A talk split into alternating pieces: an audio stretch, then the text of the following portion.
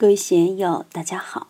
今天我们继续学习《禅说庄子·泽阳》第三讲“世难移疗避俗与白举哭丧”第四部分。让我们一起来听听冯学成先生的解读。白举学于老聃，曰：“请知天下有。”老聃曰：“已矣，天下有是也。”又请之。老旦曰：“汝将何时？”曰：“始于齐。至齐，见孤人焉，归而将之，借朝服而沐之，嚎天而哭之，曰：‘子乎子乎！天下有大哉！子独先离之。’曰：‘莫为盗，莫为杀人。荣辱利，然后独所病；祸财聚，然后独所争。’”今利人之所病，惧人之所争，穷困人之身，是无休时。欲无至此，得乎？古之君人者，以德为在民，以失为在己，以正为在民，以枉为在己。故一行有失其行者，退而自责。今则不然，逆为物而愚不食，大为难而罪不敢。众为任而伐不胜，远其徒而诛不至。民至力竭，则以伪继之。日出多伪，使民安取不伪？夫力不足则伪，智不足则欺，财不足则盗。盗窃之行，于谁责而可乎？这一则寓言似乎很简单，但庄子。却通过这么简单的一则寓言，向人类社会、向生活在社会中的人们提出了警告：在红尘社会中生活，是非荣辱是必然的，有它必然的轨迹，任何人也难以幸免。白举学于老聃，这里又把老子请出来了。白举是什么样的人呢？就是明白规矩的人，他也是老子的学生。不知道在老子身边待了多少年，想出山便向老子告假，想要天下游，准备到社会各地去走一走，考察考察。天下游，好气派啊！各位谁敢放下工作去天下游？阿军现在也就是广州到成都，成都到广州，只能来个广城游，可不是跟着广城子游。下面老子的这句话非常了不起。已矣，天下有事也。老子说：“算了，别去了。天下乌鸦一般黑，走到哪里都是一样的。”我们还是回到文殊院那副对联：“时事古今，始终不离当念；无边差劲，自他不隔毫端。”还有课堂内的那道匾，从这里入，都是“天下有事也”的不同版本。圣人的语言都是同此心、同此理的。无论走到哪里，人还是两条腿。公鸡会打鸣，燕子会筑窝，老鼠会打洞，走到哪里都是这个样，并不是到了美国人就变成八条腿，喜鹊就不会飞了。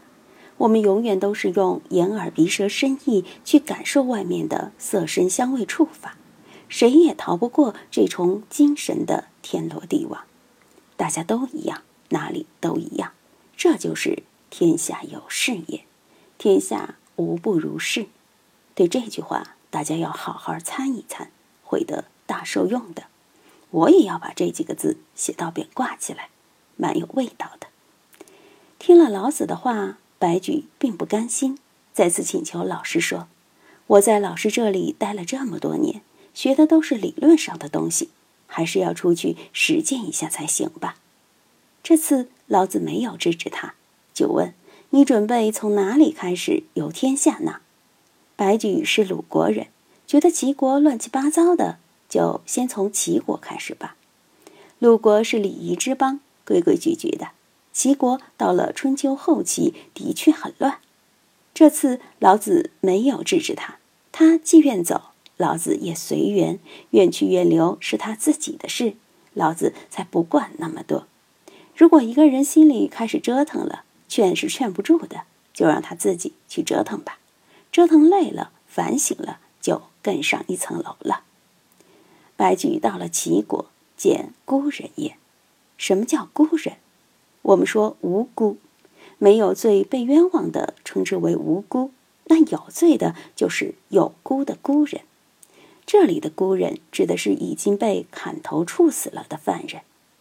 看到那具被砍了头的尸体，白举推而将之，借朝服而目之，将受刑的尸体放倒在地上，摆端正，并解下自己的衣服给尸体盖上。看到这个人没有享尽天年，受刑而死，白举很痛心，于是呼天嚎地哭了起来，边哭边说。自乎自乎！天下有大灾，自独先离之。你呀你啊，天啊天啊！齐国有天灾，老天爷降罪齐国，是大家的共业啊！这本该由全社会来承担的，现在却报应显现在了你身上，为什么会这样呢？你先遭难，冤不冤屈呀？不管怎么说，你也是无辜的啊！曰：莫为盗。莫为杀人，法律明文禁止盗窃、杀人。你被砍头是因为盗窃还是因为杀人呢？在古代，杀与盗都是重罪，杀人者死，盗窃者要断其手。这个也是当时社会的基本法则。佛教的基本戒律就是戒杀盗淫，这也是社会的基本法则。道德准则管不了这个，道德的基础是自律。所以，这个孤人因是触犯了法律而受的刑。荣辱利，然后独所病；祸财聚，然后独所争。在这里，庄子语言的妙处就出来了。社会的病，病在什么地方？病在荣辱利。这个是光荣，那个是耻辱。这样干是英雄，是模范；那样干就是小人，是盗贼。正是因为有了仁义礼智信这套东西出来。也就有了不仁不义、无礼无智、无信这套东西出来。社会的病，换句话说，就是社会的麻烦、社会的是非。其病因就在荣辱的确立。有了荣辱，就有了这方面的是非判断，有了这方面的取舍争夺，社会的病也就随之而来了。有则禅宗公案，金山寺里的一位老和尚问小和尚。你看长江上那么多船来来往往，你知道有多少人？小和尚说：“怎么数得清？天南海北来往的人太多了。”老和尚说：“我看只有两个人。”小和尚说：“怎么可能才两个人呢？”老和尚说：“就是名利这两个人嘛，来来往往都是为名为利呀。社会上有所病、有所纷争、有所诉讼的，就是货财。”荣辱祸财，就是指富贵荣华这些东西。有了这个，争斗就开始了。如果大家都穷，争什么呢？《道德经》里说：“鸡犬之声相闻，民之老死不相往来。”在这种社会，还会有所争吗？还会有所病吗？当然就没有争，也没有病了。《道德经》还说：“大道废，有仁义。”人类离开了大道，离开了自然性。就进入了社会性，才有了仁义，然后就如老子所说的“失道而后德，失德而后仁，失仁而后义，失义而后礼”，但还得加上“失礼而后有法”。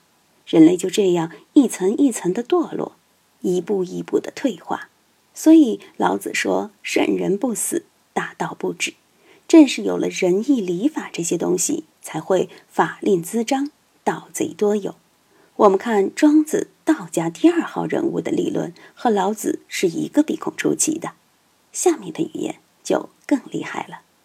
今天就读到这里，欢迎大家在评论中分享所思所得。我是万万，我在成都龙江书院为您读书。